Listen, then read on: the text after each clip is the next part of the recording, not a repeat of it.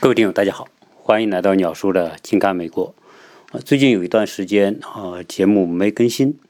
啊，因为啊，最近在忙一些事情。我看很多听友在群里面呢，啊，大家在探讨或者分享关于最近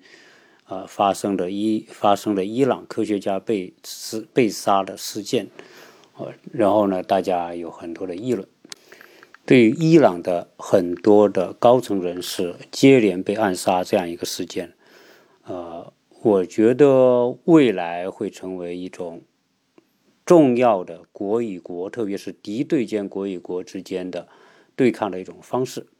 当然，啊，发生这种状况的一个重要的前提就是国与国之间它不处在同样的一种对等条件，也就是说。一个先进的国家和一个落后国家之间，它完全处于不同的纬度。啊，就举个例子说，比如说我的手长，我能够着你，但是你的手短，你够不着我。所以在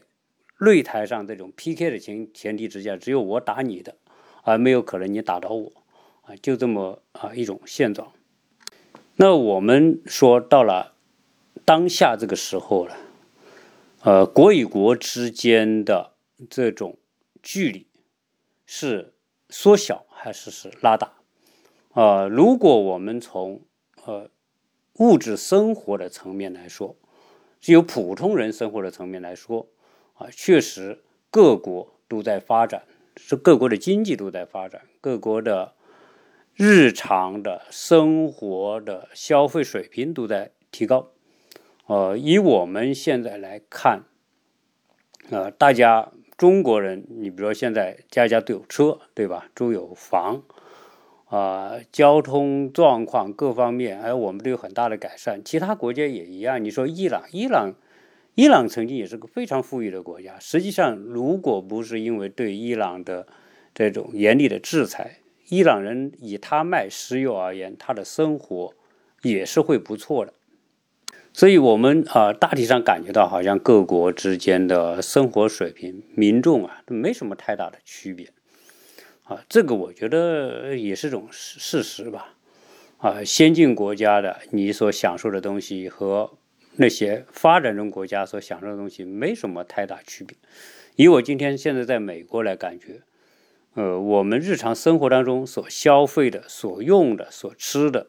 啊，穿的。和我们在国内没什么区别啊，所以从这个角度来说呢，世界各国大家的生活水平的距离应该是相对来说越来越接近。但是呢，我们所看到的今天这种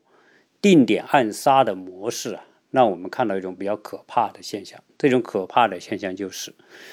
呃，各国的实力，特别是体现各国经济。真正水平的科技实力，呃，那这个距离是在快速的拉开。那这种快速拉开啊，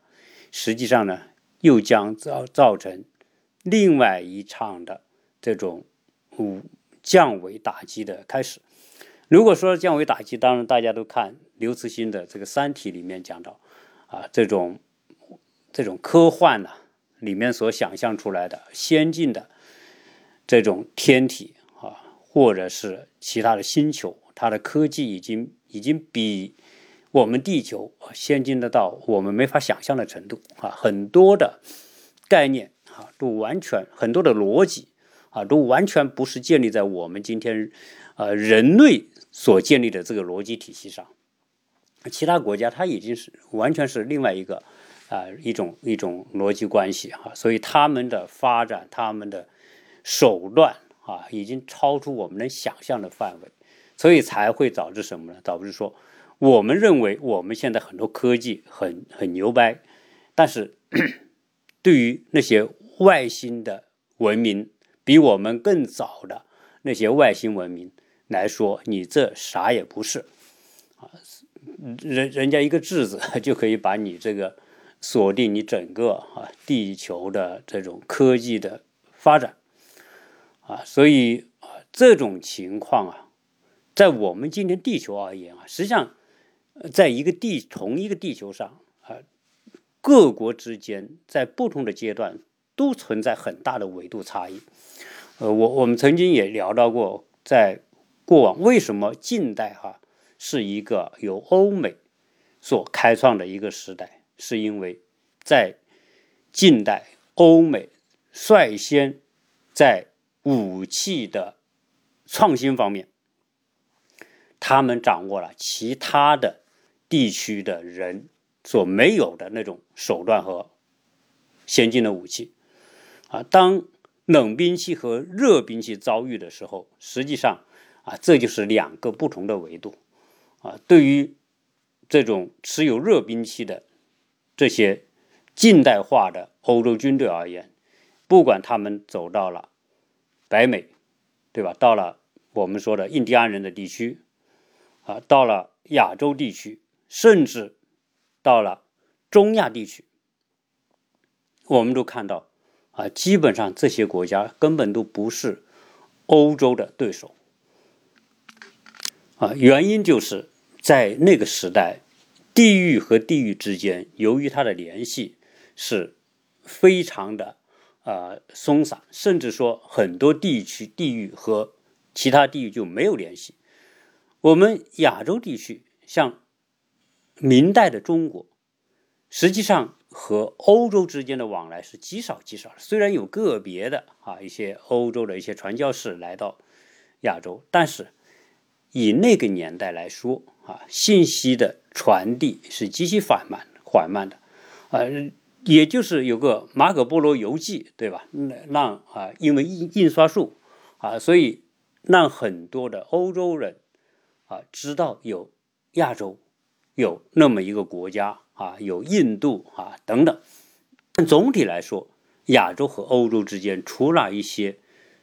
商队之间的往来之外，本身两两个区域啊，它完全是属于不同的环境之下孕育出来的不同的文化啊。当欧洲人已经走入近代文明啊，特别是通过科技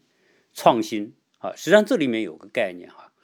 呃，中国为什么在近代会落后？中国一直以来啊，都是一个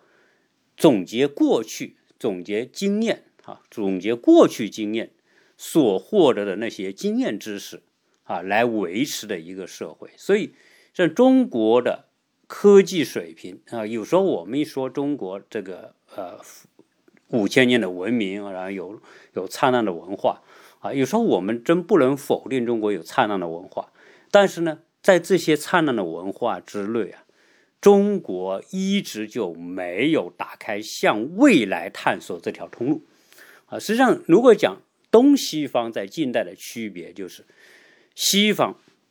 率先通过宗教改革、通过文艺复兴、通过这种市场的开拓。啊，通过欧洲的这种分散的啊，国与国之间所存在的那种竞争，啊，他们率先进入了一种竞争跑道。这种竞争跑道之下，加上近代的这种文明的复兴和科技探索等等，就是他们打开了一项对未来世界的探索之路。啊，这个未来世界探索，也就是说我们。对将来的一种探索的可能性，而和像在亚洲的这些国家，仍然停留在过去经验主义中，就是以中国为代表的这些东方国家，就没有走出一条对未来世界、对未知世界探索的这么一一个通道啊。当然，这个和我们说的东亚国家的文化背景。制度生产关系有莫大的联系啊！实际上，对于一个皇权统治的专制体制之下，这些啊统治者要求的是对所有国民的一种高度的控制能力啊，所以呢，他并不会说呃鼓动你去流通、流动、做生意啊。建立各种交易体系，啊，最稳定的社会就是一个基扎根于土地上的农业社会，啊，所以我们原来在探讨中国几千年文明当中一种重要的一种基础，就是它的生产方式啊，所以那种社会皇权皇权体制之下所要求的中国这种啊像钉子一样钉在土地上的这种啊，是实际上呢，就是对你思想的一种最大的一种禁锢。而在中国历史上有很多啊，不管罢黜百家、独尊儒术也好，还有各种焚书坑儒也好，或者是这种啊专制的对文化的压制啊，那这些都是服务于当时的那个政治体系的需要啊，所以在这种情况之下，中国一直是一个经验主义的，凭着过去所累积的。经验或者叫体验所形成的那一点点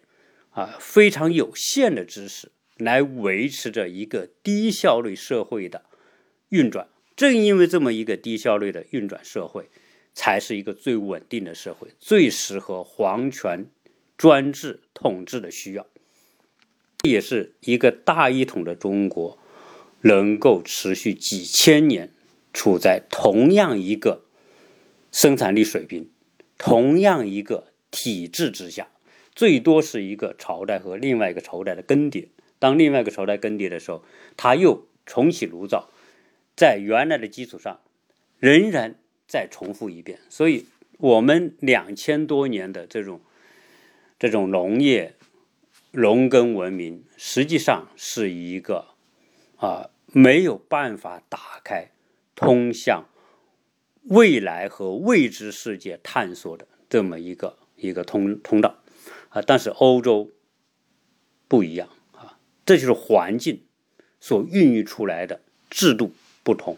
国家不同，他们所处的竞争的状态不同，所以欧洲啊，这里面我们还要讲到一个什么问题呢？就是说地理环境啊，对于亚洲和欧洲。在近代之前的发展都产生了重要的影响。实际上，我们看到以中国为核心的亚洲国家，那它的整个地理环境啊，就决定了，比如说中亚那个地方，到了新疆再往那边，那生存条件就很恶劣，除了一些游牧民族之外，基本上很难有常住的民族。所以那个地方，西西亚、中亚啊。基本上成为欧洲和亚洲之间的中中间的一个荒漠地带。那那中国在古代所形成的这样一种环境，比如说我们的呃河流的走向，由西往东，也说我们西边高，东边低。凡是河流越往中游和下游，就可能形成一些冲积平原。土地回沃啊，不管我们说的四川天府之国，还是长江沿岸的啊，这个湖北、湖南、江西、江苏、安徽啊，那些容易孕育出适合农业发展、适合农耕发展啊。黄河流域也是一样啊，会有一些啊，为什么黄河的这些文明发源在陕西附近啊？就是因为在陕西。附近之前呢，这种河流，它是一种清澈的、可灌溉的啊。那么那种水源是适合人、牲畜和庄稼的生长。那实际上，在到了黄河的下游，比如说已经变成了这种不适合饮用、不适合牲畜、也不适合种植。相应来说呢？啊你看到这个人集中的集中在黄河的中上游。那自从秦始皇把整个的中原统一之后，他一直以来就成为一个嗯很难分裂的一种，就是在整个中国这个区域啊，实际上两河就是黄河、长江这两条河流域所形成的，一直以来就是一个大一统的。为主的这么一个啊环境啊，不管是政治环境还是经济环境，那这种情况之下啊，所以中国这种稳定啊和这种地理位置和农耕适合农业发展的这样一种环境啊，基本上来说啊，就会变成一种非常稳定的社会结构啊。你虽然我们的三国有个分裂，呃，魏晋南北朝啊有有那么分裂啊，北宋有短暂的，北宋和南宋有短暂的分裂，但是大体上来说啊，中国都是一个大一统的社会。环境，那你要反观欧洲，欧洲的地理位置特别地地理环境特别有意思啊。实际上，欧洲是一个呃，它的一个这个中部是欧洲最高的阿尔卑斯山，阿尔卑斯山在中部的凸起，就把整个欧洲分成了西欧、北欧、东欧和南欧。那这不同部分的欧洲，它的水流啊，你看欧洲的河流是多半发源于阿尔卑斯山，然后呢向北、向西、向南、向东。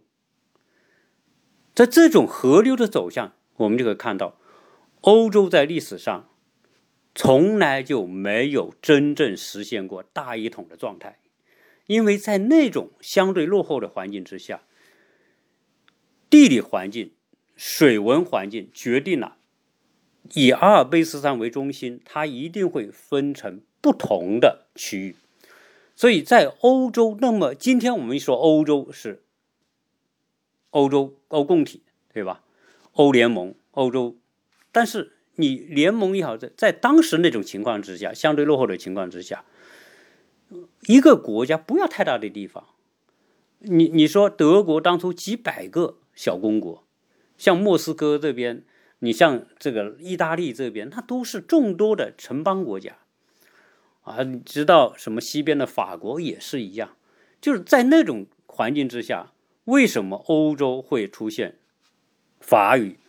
德语、丹麦语、荷兰语、意大利语，对吧？英语，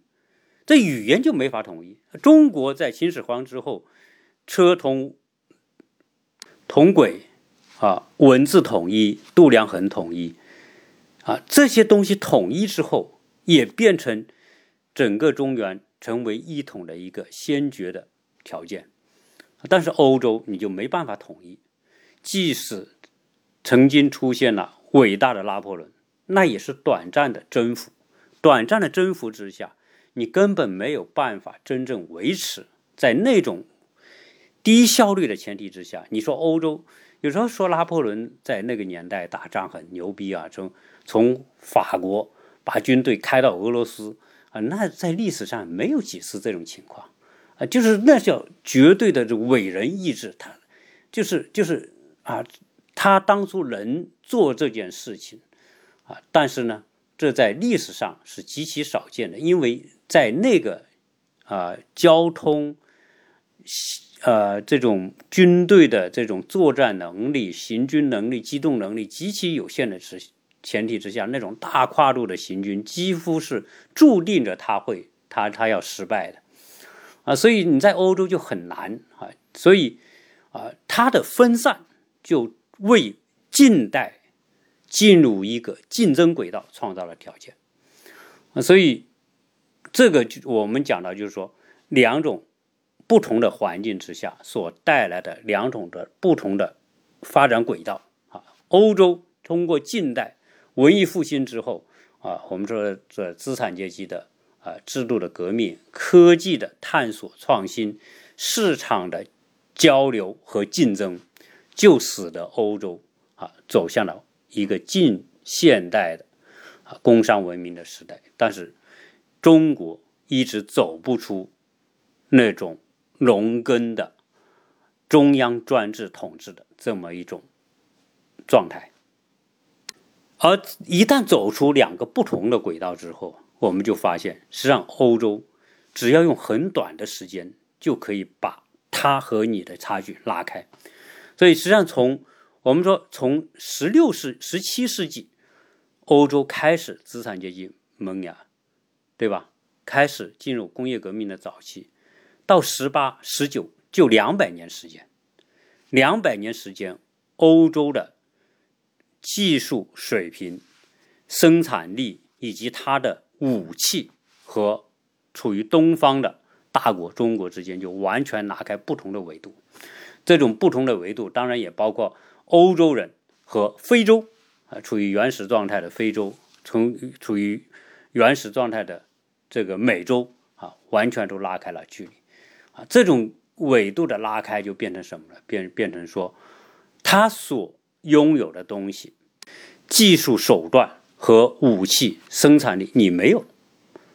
你拥有的东西对他来说啊，根本不构成啊。同台竞争的可能性，所以在我们说近代这个欧洲的文明和其他地方的文明，就是一个实际意义上的啊一个维度被拉开，然后欧洲的工商业文明对其他的落后的原始的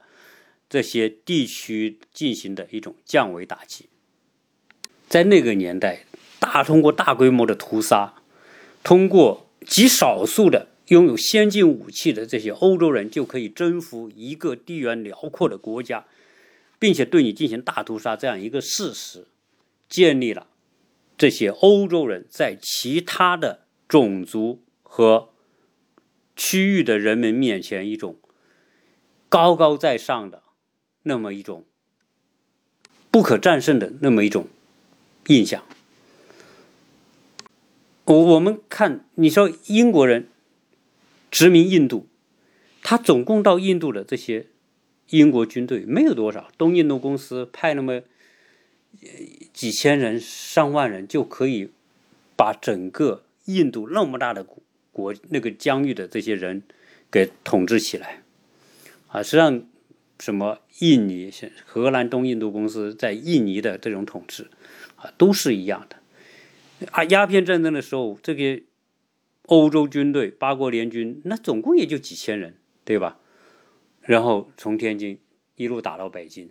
那你就是这样，你你有多少人没用啊？因为你所拥有的那些东西啊，在他的这个世界里面根本是没有用的东西。你说义和团，对吧？然后这个强身健体，然后你你是刀枪不入啊，练的神功。啊，你这些神功，对于这些欧洲持有火器、远距离射击的这些军队来说，你这些东西都是多余的。人一颗子弹就给你，你你练练三十年，你也抵不了人家一颗子弹的价值。所以不同维度啊，没办法竞争啊，导致了说近代所建立的这种国际之间的关系和秩序啊，是以欧洲人为主导的。那我们到了今天，通过前面我们所看到的这种，这种啊，伊朗的这些高层人士一个接一个被刺杀的事件，实际上这个也让我联想到一个很有趣的事情。实际上啊，就是说这些呃国与国之间的竞争啊，原来原来我们说不是说有些人说有某种这种。嗯，神奇的力量，甚至有气功哈，有什么法术哈？现在看来，什么这些东西纯粹都是骗人的，对吧？实际上，所谓的那些类似于巫术的那种气功、那种法术，可是不存在的哈，就是要一厢情愿吧。啊，如果有这种，那那你想想，这个国与国之间不又通过巫术、通过法术，这个，就置对方的领导人于死地不就行了吗？但事实上说也没有，但是呢？今天我们看到，这种无人机对敌对国领导人的定点清除，啊，实际上这个就是另外一种形式的巫术。今天我们看到这种案例，不管是呃有媒体怀疑是以色列干的也好，是美国干的也好，啊，总之来说，啊，这些掌握了先进技术的这些国家，那它可以对这些。比他落后的国家采取新的啊一种一种攻击手段啊，这种东西我们看到一种非常可怕的苗头，而这种苗头有可能会什么呢？就可能说这种差距啊又会回到近代那种欧美对其他落后国家的差距的程度。那为什么你我有这样一种担心呢？呃，实际上啊，我我上一期聊过一个聚变和裂变的问题。呃，聚变在核物理上，聚变产生的能量是裂变的成百上千万倍啊，它不是一个量级的反应啊，所以呃，近代科技发生之后，实际上就是一个人类历史的一个重要的巨变期啊，这种巨变呢，就是说不同的科学。探索知识，它有机会产生碰撞。啊，我们说近代产生的近代的物理、近代的化学、近代的医药、生物不同的科学的这种领域的出现，这种研究越来越细。但是研究越来越细之后呢，它就会为不同学科之间的这种碰撞创造条件。啊，我们说的这种呃，机械是一个领域，动力是个领域。当机械和动力碰撞结合在一起的时候，就产生近代的动力的革命，对吧？然后随着动力的更新，电力的出现，后来又出现了其他方式的动力和其他的领域的一些技术结合。所以为什么？近代是一个知识大爆炸的时代，就是因为那个近代就是一个巨变的一个时代，啊，所以令到近代欧洲的科技水平突飞猛进，啊，到后来你说近代的武器、飞机、火车，这都得益于不同的技术、不同的知识、不同的这种探索，有机会碰撞聚合。然后产生许多啊全新的技术手段。实际上，从近代的工业革命，直到信息时代之前啊，我们知道它有个瓶颈期，很多国家大家的技术手段都处在同一个维度，不管是欧美国家的还是其他的后起国家，处于同一个维度。那比如说。战后的二战之后的日本、韩国的崛起，对吧？这就是个典型的，因为战后这个年代啊，基本上还是一个基于传统的第二次工业革命之后所形成的这样一个环境。在这个环境之下，你先进一点，我落后一点，但是它大家所使用的一些技术探索的基础条件是一样的啊，所以日本很快，韩国。能够在这个过程当中赶上欧美国家，迅速的崛起，实际上包括中国都能够借由这个八十年代之后到现在四十年，能够快速的追赶西方国家。但是到了今天之后，如果这些国家没有追赶上，比如说中国如果没有改革开放，没有到今天达到今天这个条件，那中国今天和欧美国家，特别跟美国的差距，那就如同近代的中国和欧洲国家的差距，一样是拉得遥远，完全不在一个维度。但今天为什么美国把中国看成最主要的竞争对手，就是因为中国今天的进步和美国之间的进步之间的距离越来越小，就大家不是说存在着是有特别巨大的差距啊。中国和美国已经在一同一个维度展开竞争。那么今天是个什么时代？今天是从工业革命开始之后，信息时代所开始的第二个重要的知识巨变的时代。实际上这个就就就是另外一场我们说的核聚变的概念啊，在在当今的发生。为什么？因为第二次工业革命的成果，所有的这些制造业，包括那些动力也好啊，这些制造的这个机器、机械设备也好，和新的信息产业、材料科学的革命交织在一起，所以，材料科学的发展，信息网络的普及和发展，再加上已经在制造业所达到的这种高度，这三股力量融合在一起，就令到今天，为什么今天的科技的更新速度、技术的更新速度会越来越快？就是因为现在又进入了一个多元的。多领域的技术知识进行碰撞的这个阶段，啊，为什么现在讲究跨界？跨界就是为了制造更多的聚合的机会、聚变的机会，啊，所以现在到现在这个时候，不是你能不能做到，是你有没有想到的问题。任何一个原来不搭界的两个学科之间，都可能找到一个结合的方式，这就是，那这就是一个几何基数的增长的过程。过去你只能是一加一的概念啊，对你说，在近代可能还是一加一的概念，对吧？动力加机械啊，虽然你会创造很多新东西，但是这种创新的速度还是有限。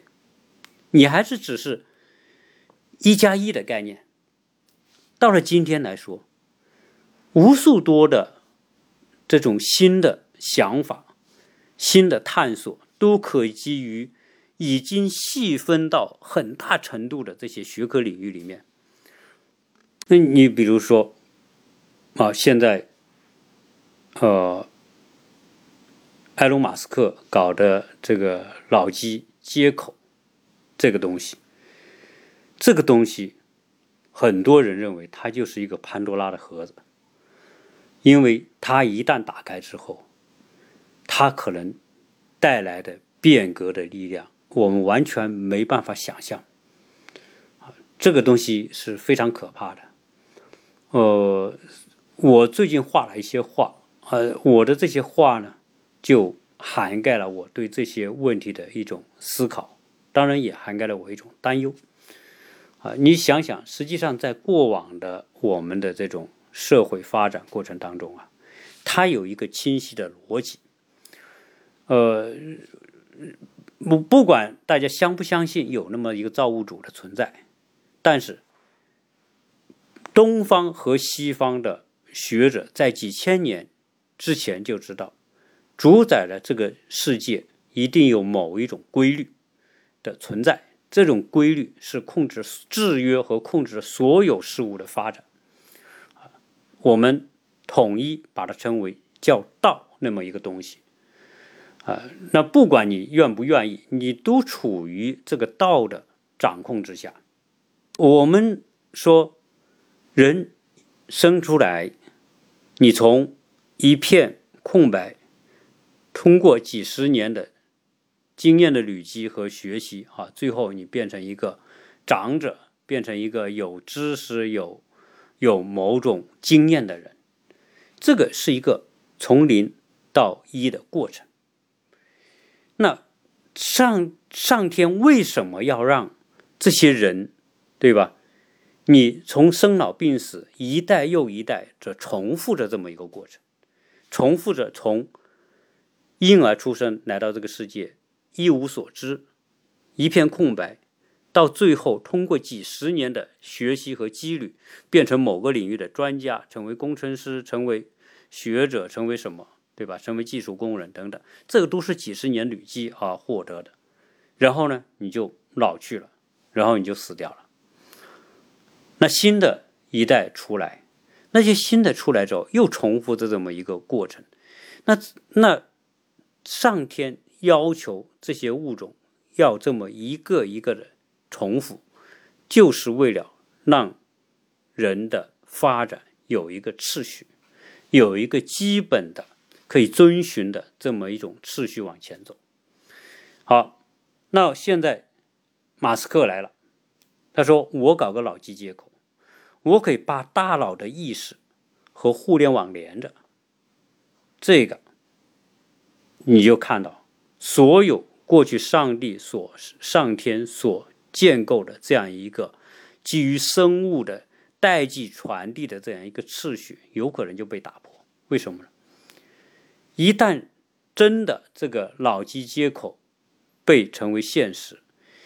人的意识、大脑可以和互联网连着的时候，那就过往的这个次序就被彻底的颠覆。那你去想想，有可能你在很小的时候，你就有这个接口接上，甚至未来这些人出生就会做这么一个接口。那那这样一来，就变成什么了？变成这种这种约束没有了。一个物种能够有序的传递和发展，最重要的是因为它有一种约束。这种约束的存在是保持它的秩序的关键啊！你比如说，在科技不发达的过去，人的寿命也没那么长。你说我们在解放前平均寿命可能才三四十岁，四十多岁，所以才有“人到七十古来稀”的说法。那为什么要死的那么早？哎，你就会你死，你这一代老了死了，那新的一代来成长起来，又为下一代创造条件啊。但是现在呢，我们说科技、生物科技、医疗科技探索发展，说哎人。可以活得更长时间，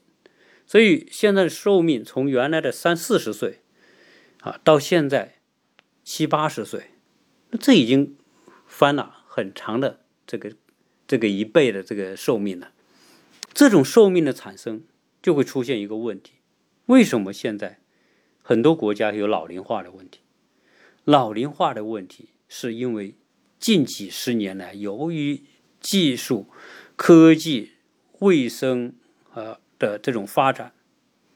让人的寿命能够延长。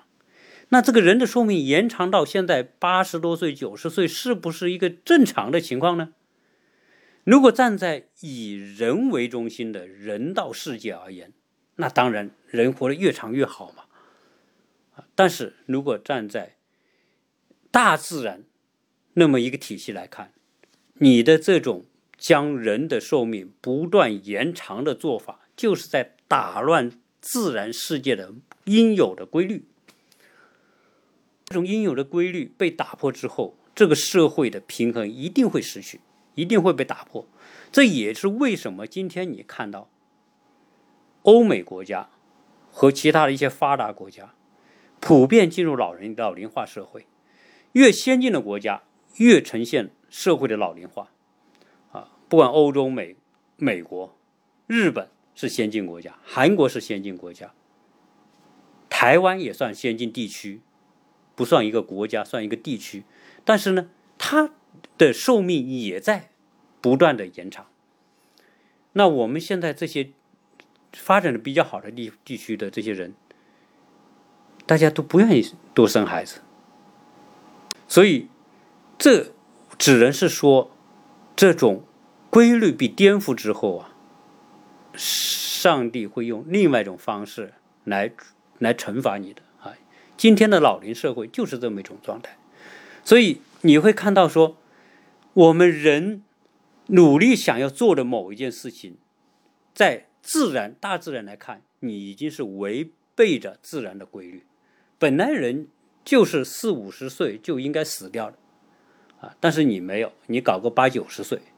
那那现在问题就来了，好，现在那些其他的难民也好，穆斯林也好，非洲人也好，这大量的涌入到欧洲去，对吧？我们看到，哎，这些美国也是大量的外来移民涌入到美国去。你那些老化的社会，你是很难守住这个国家的成果的，你你很难的，啊，你你老了之后的竞争力是不够的。现在新来的这些到这些欧美国家去的这些移民都是青壮年，你根本就是就是你你很难啊跟他们在生命体征上有竞争力。我们当然今天看到的欧美只能是一个苗头，对吧？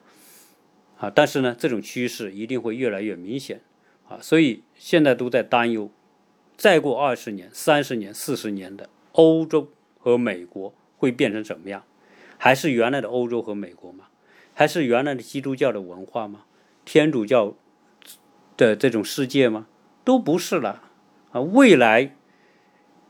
哪一个国家的年轻人为主体，这个社会就会变成什么样啊？所以这种趋势看到，我觉得是挺可怕的。就是当你获得某一项成就的时候，你一定会失去某一种优势啊！这上帝的平衡一定是存在的，只是说我们没有意识到而已。那我们讲到现在的这种啊科技的巨变啊所带来的创新啊这种速度一定是超出我们的想象，所以这种创新巨变带来的发展动力一定是巨大的。但是呢，我个人的担心是，人类以目前的制度体系没有办法掌控这种科技。知识巨变带来的后果，我们的制度没有办法应付这种知识巨变带来社会对社会的冲击。就以美国今天的状况，我们为什么前段时间大家看热闹，看美国的热闹，看得那么热火朝天？这是这实际上是冰山一角而已。今天美国的制度没法应对。今天的美国的社会现实啊，所以大家如果看我最近画的那几幅画哈，我我想有一期节目专门来讲我过去画的那些画，因为大家有有在我的朋友圈里看到我画的那些画，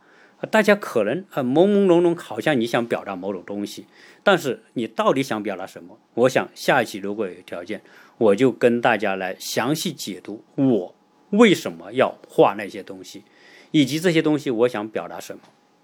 那如果类似于埃隆·马斯克，类似于很多其他的创新公司、科技公司正正在做的那种探索，一旦那些东西变成现实，你说，到底现在的国家的这种体制还能够管控在 Uni 这个这个脑机接口 Unilink 那个那个时代的社会吗？因为那个时候。人与人之间的意识和整个云端完全连成一体。现有的国与国之间的界限如何来管控那么一个互联网的世界？那么一个人的大脑和整个互联网都都完全捆绑在一起的世界，你都没办法想象未来会形成什么样的状况啊！所以，未来到底是？总统管理一个国家，还是这些科技神人来管理这些国家，你都很难想象。今天你看美国的大选，热热闹闹，对吧？嘈嘈杂杂的，然后又说是腐败，又说是作弊，又说是 Facebook，又说是推的在操控互联网的世界，就意味着这些巨头具有这样的操控能力。如果马斯克再把这种揭开这个潘多拉的盒子，真的把这种技术通过几代人就把它变成现实了之后，你现在的国家、现在的总统已经没办法管控现在的这些公司了和这种科技体系了。所以未来随着科技的膨胀。知识的巨变，科技的发展，这种裂、这种巨变式的这种巨大的能量的释放，我们可以想象，这个世界它一定会失控的。现有的国家体制一定治理不好那样一个世界，啊，这就是一种我们所看到的一种趋势。但是为什么有人说，哎，你鸟叔，你聊这些，第一。你也不是很专业，然后呢，好像你这个也也很杞人忧天，对，做节目嘛，就是做杞人忧忧天的事情嘛，啊，如果谈现实的东西，你也看到，我也看到，需要我谈什么？不需要我谈嘛，啊，正因为是这种情况，正因为预感了这种东西将发生，我们的这种谈才有意义。那像像这些国家所创新出来这些东西，将会有。更多的手段来对那些发展的中的落后国家来进行控制和裹挟啊，因为这些国家都已经全世界都落入到互联网这个这个陷阱当中，所有的国家离不开互互联网，那意味着什么？意味着很多高科技公司就可以基于互联网来操控整个世界。你今天看到的无人机对敌对国家领导人的猎杀，这只是九牛一毛而已。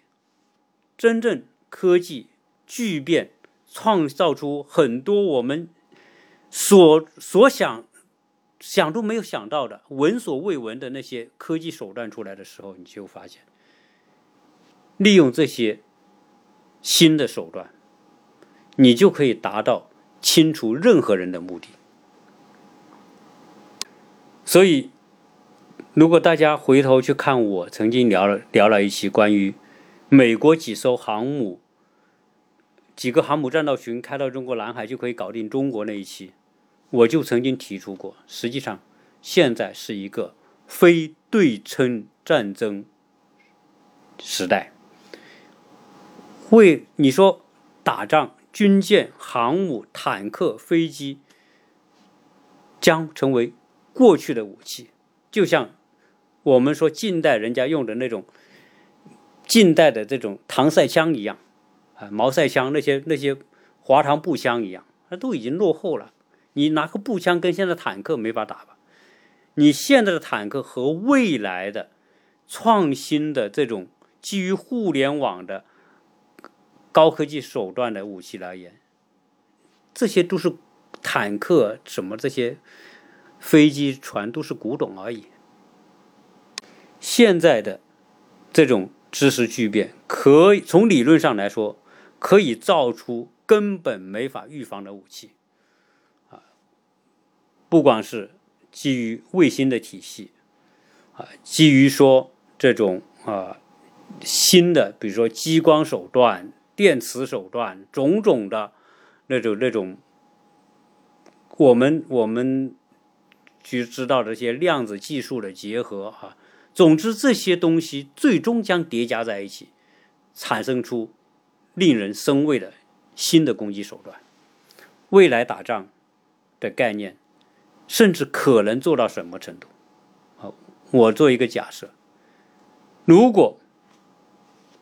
一个科技极其先进的国家，别说啊，什么以色列、伊朗啊这种敌对国家，我们不。就说某一个国家，它科技很先进，他想征服另外一个国家，那那不是说把坦克、把飞机开过去，一顿轰炸，然后就，他只要基于这些可怕的技术手段，就可以对这个国家所有的人的意识、大脑进行控制。这这个就和《三体》当中讲的那些质子来到地球一样一样的。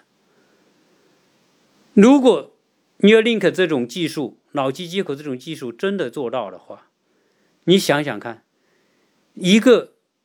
公司或者一个先进的国家，一个一个牛人，通过这东西要操控另一个国家的人，那不是太容易了？你还要打什么仗呢？都让你变成奴隶而已，